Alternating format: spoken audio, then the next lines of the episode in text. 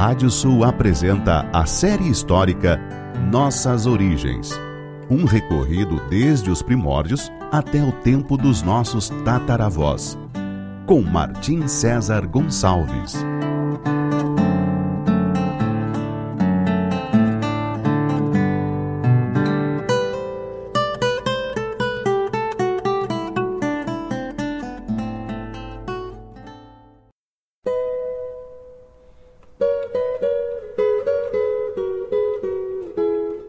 Série histórica Nossas Origens. Da savana africana até a pampa ameríndia. Capítulo de hoje: Os Guanches e a conquista das Ilhas Canárias. Levaria quase um século de batalhas, massacres e traições para que os espanhóis conquistassem as sete ilhas do arquipélago das Canárias. Os guanches, seus habitantes originários, quase sempre resistiriam bravamente contra os invasores, fazendo com que a conquista se prolongasse por quase um século, desde o ano de 1402 até 1496. Nessas ilhas, com o derramamento de muito sangue, principalmente dos nativos, os espanhóis ensaiariam o que depois seria algo corriqueiro em terras do Novo Mundo, o quase total extermínio dos povos conquistados. Os portugueses, de certa forma, estavam fazendo algo parecido na margem em frente, no litoral africano, e, nas próximas décadas, efetivariam um banho de sangue nos portos e cidades da Índia e da África Oriental. A conquista espanhola das Canárias teve duas fases distintas. A primeira, a cargo de aventureiros da nobreza normanda, começaria em 1402. O barão Jean de Bittencourt e o nobre Gadifer de La Salle zarpariam de La Rochelle, na França, na costa do Atlântico Norte, perto do País Basco, com o objetivo de ver e visitar todo o país canário para conquistá-lo e convertê-lo para a fé cristã. Provavelmente seus motivos eram muito mais econômicos e políticos, mas a religião sempre seria um argumento nas conquistas realizadas pelas nações ibéricas o barão Bittencourt obteria de Henrique III de Castela o direito de conquista sobre o arquipélago, declarando-se em contrapartida seu vassalo.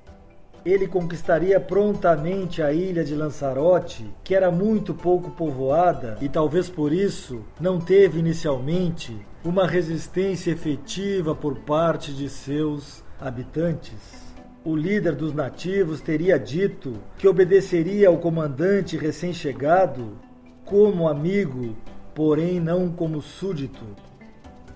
Tendo fundado na ilha o forte de Rubicon e depois necessitando viajar a Castela em busca de recursos para prosseguir em sua conquista, Bittencourt deixou a ilha sob o comando de Gadifer de La Salle.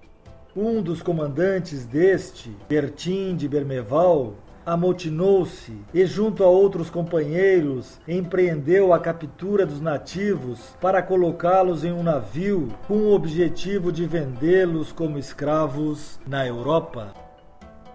O rei local, Guadarfia, conseguiu escapar e organizou a resistência.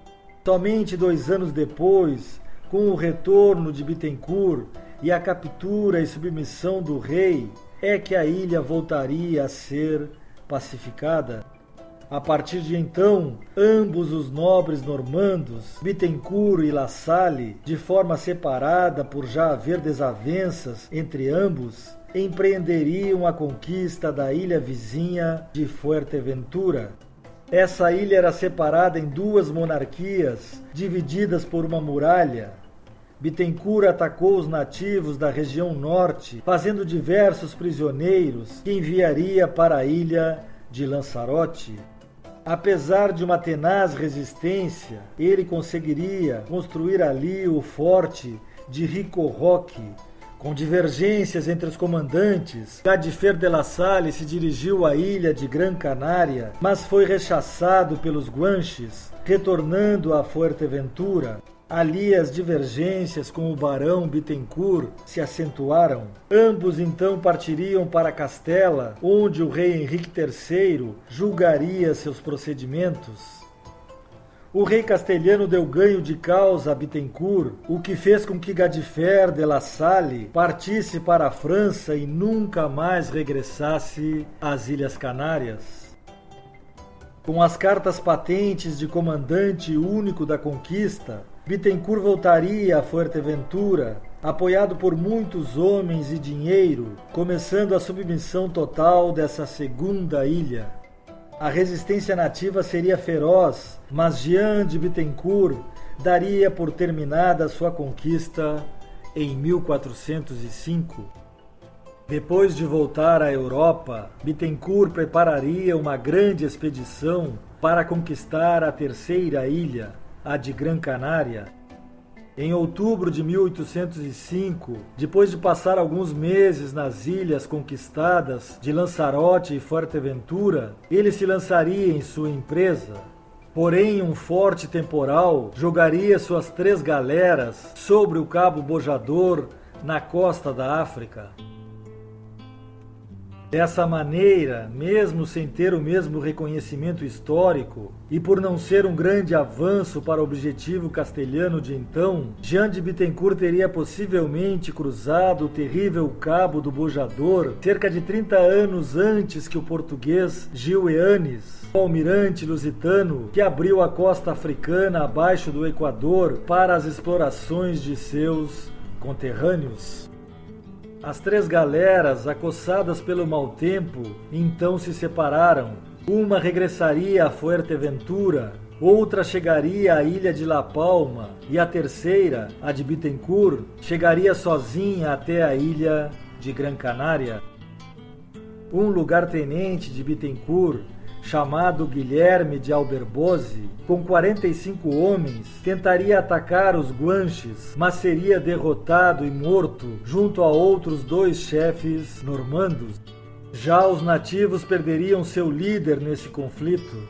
Bittencourt, depois de tentar sem sucesso conquistar a ilha de La Palma, defendida ferozmente por seus habitantes, rumaria então para a ilha do Ferro. O rei Armiche se entregaria então com uma centena de seus seguidores. O barão Bittencourt os trataria como escravos, em uma traição infame e muito comum a todo esse período de conquista ibérica. Conquistada a Ilha do Ferro, o chefe normando partiria para a ilha de La Gomera, mas ali a resistência seria tão grande que levaria muitas décadas para que ela fosse submetida.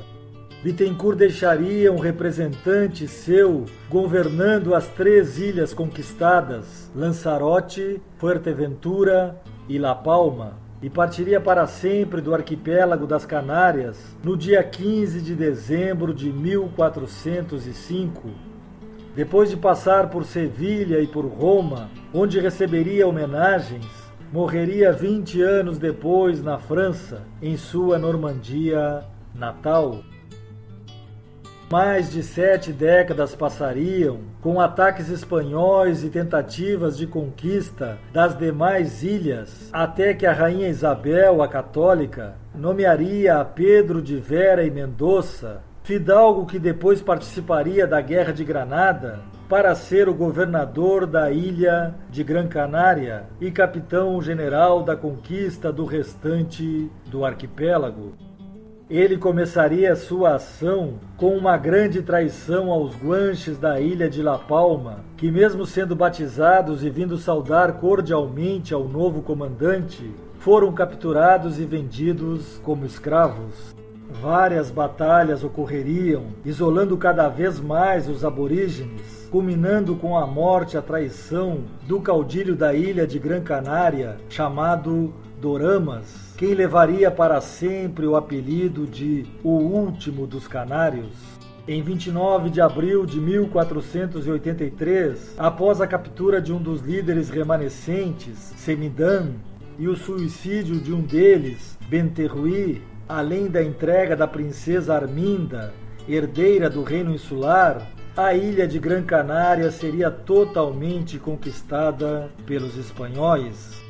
Depois seria a vez da conquista definitiva da ilha de La Gomera, onde Pedro de Vera e Mendoza cometeria outro grande massacre. Em 1492, Alonso Fernandes de Lugo seria nomeado governador ou adelantado das Ilhas Canárias pelos reis católicos.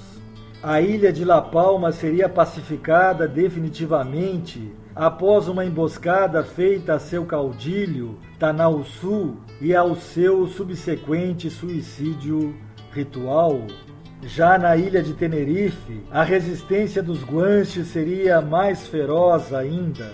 Três batalhas, sendo duas no chamado Barranco de Acentejo, tiveram resultados diversos. Na primeira, os aborígenes quase exterminaram os invasores, com Alonso de Lugo conseguindo escapar por pouco, indo reunir novas forças castelhanas na ilha de Gran Canária. As outras duas batalhas seriam vencidas pelos espanhóis, sendo que nelas morreriam os últimos caudilhos de Tenerife, enquanto muitos de seus compatriotas guanches seriam escravizados. Assim, tragicamente, em 1496, terminava a última resistência dos guanches das Ilhas Canárias. Um dos maiores poetas da Roma antiga, Horácio, nascido em 65 a.C., já antecipava a descoberta desses novos horizontes atlânticos para os europeus, escrevendo sobre as ilhas que existiriam mais além das colunas de Hércules.